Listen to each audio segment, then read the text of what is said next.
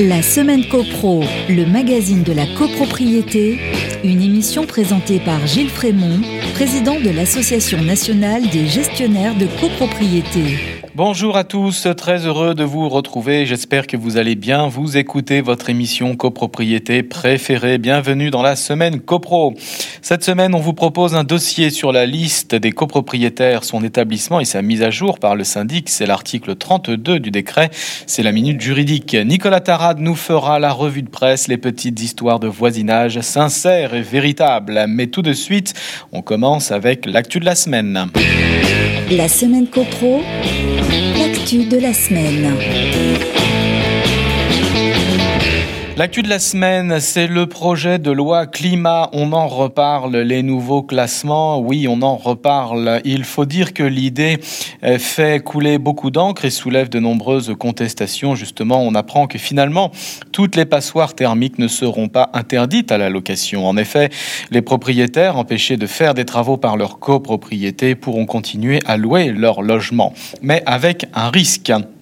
Toutes les passoires thermiques classées F ou G seront interdites à la location d'ici 2028, on le rappelle. C'est ce que le gouvernement avait laissé entendre, mais une discrète déclaration passée inaperçue, mais loin d'être anodine, change la donne. Prenons l'exemple du propriétaire d'un logement classé F ou G désireux de rénover son bien pour ensuite le louer. Que se passe-t-il si la copropriété refuse ces travaux? Le ministre du logement. Emmanuel Vargon a répondu à cette question, c'était le 26 avril. Les passoires thermiques concernées ne seront pas interdites à la location. Le propriétaire devra simplement montrer qu'il a fait une demande de travaux et qu'il a voté pour ces travaux lors de l'Assemblée générale, indique donc Emmanuel Vargon sur Sud Radio. La ministre ne fait qu'appliquer la loi. Les propriétaires empêchés par la copropriété de faire des travaux ne peuvent se voir ordonner de les réaliser par la justice. Le juge ne peut ordonner de mesures visant à permettre le respect du seuil maximal de consommation d'énergie finale par mètre carré et par an. Selon l'article 17 de la loi énergie-climat du 8 novembre 2019, à charge également pour le propriétaire de faire la preuve qu'il a réalisé les travaux nécessaires dans les parties privatives qui ne dépendent que de lui. Une bonne nouvelle a priori pour les propriétaires, mais cette protection pourrait paradoxalement se retourner contre eux, car en effet si le bailleur, conforté par la loi, met son appartement en location dans ces conditions, le locataire, estimant que le logement n'est pas décent, au sens de la loi de l'article 6 du 6 juillet 1989, pourrait l'attaquer en justice. Dès le 1er juillet 2021, il pourra en effet se retourner contre le propriétaire si le diagnostic de performance énergétique, le DPE, affiche des résultats différents de ceux annoncés par le propriétaire. Le juge peut ordonner que le propriétaire baisse les loyers. C'est la double peine pour eux. Les contentieux pourraient se multiplier, a réagi Pierre Otus, directeur général de l'Union des propriétaires immobiliers. Contacté par le Figaro, l'entourage de la ministre reconnaît une situation atypique et préfère laisser la justice trancher. Cette loi n'a jamais été appliquée, mais rien ne semble empêcher le juge de demander une baisse de loyer compensatoire vis-à-vis du locataire.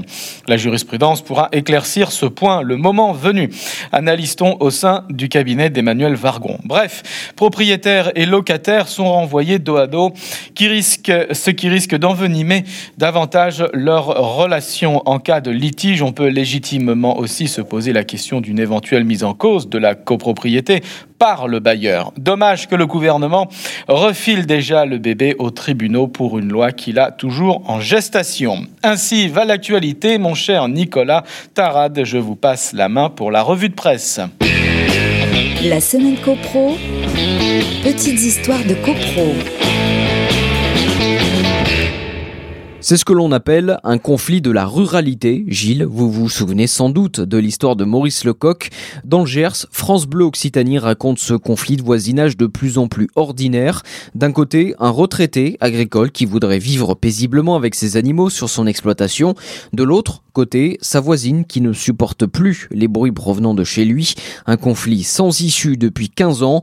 Le ton est monté hein, progressivement sur les bruits des animaux présents sur la ferme, les oies, les coqs, les chiens. Les voisins se plaignent également du bruit des tracteurs à toute heure du jour et de la nuit. Les bruits de la campagne sont précieux, c'est notre patrimoine, dit le retraité agricole.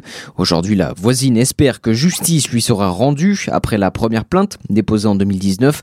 Le retraité avait été condamné à verser 1000 euros d'amende de préjudice moral. Il a fait appel. Le procès se tiendra le 27 mai devant la cour d'appel d'Agen. Le beau-fils de l'agriculteur a lancé une cagnotte en ligne pour l'aider à payer les frais d'avocat. Ils avaient du mal, eux aussi, à se supporter. En cette fin de week-end, le ton est vite monté pour des futilités en plus. Euh, sur les coups de 16 heures, deux voisins s'invectivent dans un immeuble de la rue des Anciens Silos à Muret en Haute-Garonne au sud de Toulouse par balcon interposé.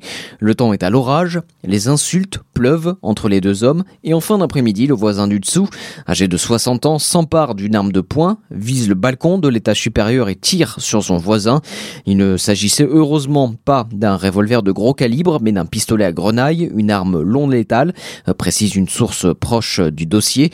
La victime, légèrement blessée, a porté plainte pour violence avec arme et le parquet de Toulouse a confié l'enquête aux gendarmes de la brigade de recherche et de la brigade territoriale de Muret. Merci beaucoup Nicolas, on passe à la minute juridique. La semaine copro, la minute juridique. Le syndic administrateur de la copropriété et en bon gérant qu'il est, établit et tient à jour la liste des copropriétaires. Cette obligation, qui va de soi, me direz-vous, est marquée noir sur blanc à l'article 32 du décret du 17 mars 1967. Que signifie tenir la liste des copropriétaires? Quelles informations exactement doivent y être mentionnées? L'identification des copropriétaires doit d'abord contenir leur état civil. Dans le dictionnaire juridique, l'état civil désigne l'ensemble des éléments relatifs à la personne qui identifie un individu, tels que les noms et prénoms, la date et le lieu de naissance, et sa situation maritale, son régime matrimonial. L'identification doit mentionner également leur domicile réel ou élu, Précisons ici que le domicile réel est le lieu où, de fait, la personne a son principal établissement, alors que le domicile élu est le lieu où, pour des raisons particulières, la personne est fictivement censée avoir son domicile. La liste de l'article 32 doit aussi indiquer les lots qui appartiennent à chaque copropriétaire et indiquer tous les titulaires des droits mentionnés à l'article 6, c'est-à-dire les usufruitiers, les nus propriétaires et les titulaires d'un droit d'usage ou d'habitation. Si le copropriétaire est une personne morale, l'identification doit préciser sa forme, SCI, SAS, SARL, etc. Sa dénomination, c'est-à-dire son nom, on parle aussi de raison sociale de l'entreprise, son siège social, donc son adresse, et l'organe qui la représente légalement ou statutairement, le plus souvent le nom du gérant pour la SCI. Afin de tenir compte de la possibilité de notification par la voie électronique, la LRE, il a été précisé dans le texte que le syndic devait également indiquer l'adresse électronique, l'adresse mail donc, du copropriétaire. Attention, cette information requiert l'accord préalable du copropriétaire. À la suite de la loi du 5 mars 2007 portant réforme de la protection juridique des majeurs, il est à présent demandé aussi aux mandataires légaux ou conventionnels de se faire connaître du syndic.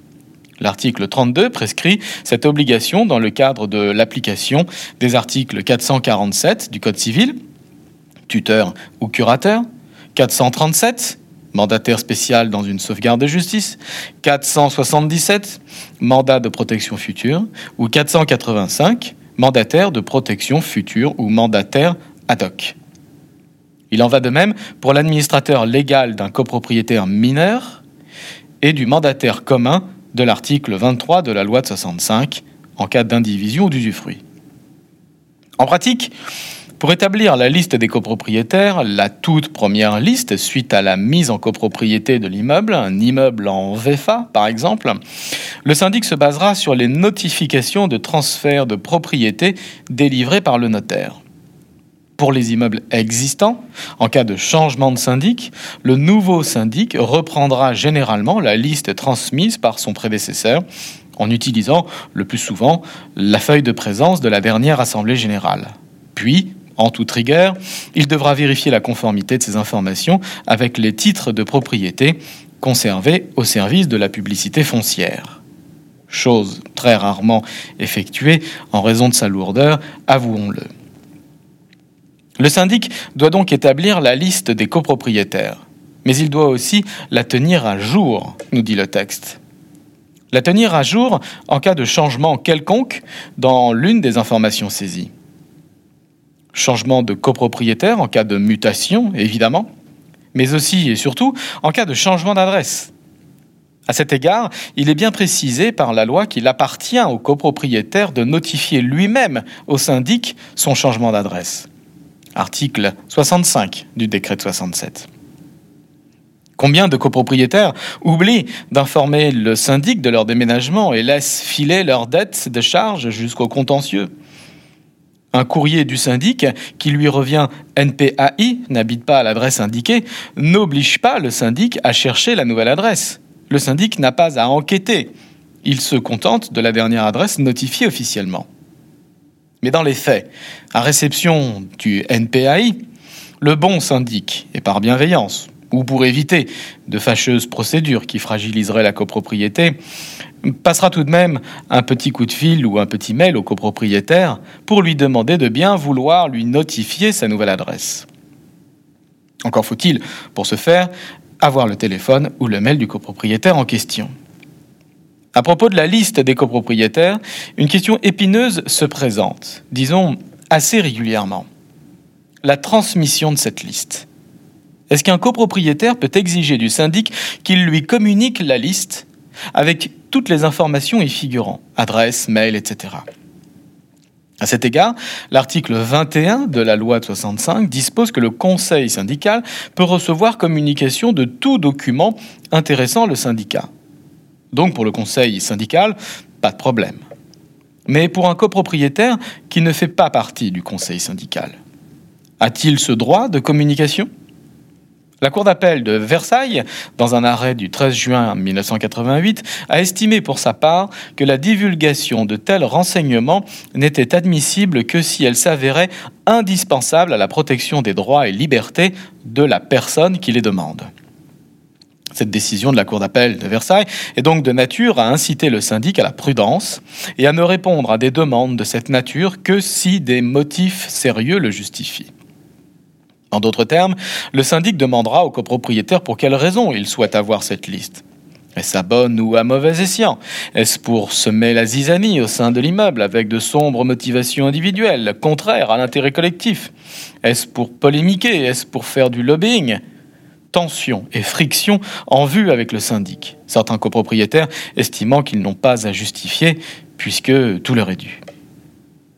La question de la communication de la liste des copropriétaires se pose aujourd'hui avec un nouvel écho depuis l'apparition de la RGPD, la réglementation générale sur la protection des données. Étant précisé que la notion de données personnelles est à comprendre de façon très large. Une donnée personnelle est toute information se rapportant à une personne physique identifiée ou identifiable. On entend beaucoup de choses au sujet de la RGPD. Beaucoup de choses vraies ou erronées, beaucoup de fantasmes aussi. Selon certains radicaux de la donnée personnelle, plus rien ne devrait être communiqué sans l'accord de la personne concernée. Pour l'instant, restons calmes, nous nous en tiendrons à l'arrêt de la Cour d'appel de Versailles. On peut également imaginer communiquer une liste allégée avec seule indication du nom et des lots, sans les adresses. Rappelons toutefois que le syndic est tenu, en application de l'article 33 du décret, de communiquer à tout copropriétaire en faisant la demande la copie de la feuille de présence, annexe du procès verbal, celle-ci contenant obligatoirement les adresses. Il a même été jugé que le syndic n'était pas fondé à raturer les adresses pour en éviter la divulgation. Alors, plutôt que de demander la liste, demandez la feuille. Une dernière chose, il serait bon que l'article 32 soit enrichi d'une nouvelle information. Il serait bon en effet que la liste des copropriétaires soit complétée d'une autre information. Une information très pratique et utile pour la gestion du syndic au quotidien, notamment pour les situations d'urgence, une fuite par exemple. Cette information, c'est le nom et les coordonnées du locataire. Cela permettrait aussi de faciliter la saisie des loyers en cas d'impayé de charges du copropriétaire. Mais ça, il ne faut pas le dire. Un grand merci à tous, merci à tous pour votre écoute et votre fidélité. Merci Nicolas Tarade, je vous dis à vendredi prochain, 11h30 sur Radio Imo. D'ici là, portez-vous bien et faites de la copro. La semaine copro, le magazine de la copropriété, à réécouter en podcast sur radio.imo et toutes vos plateformes d'écoute habituelles.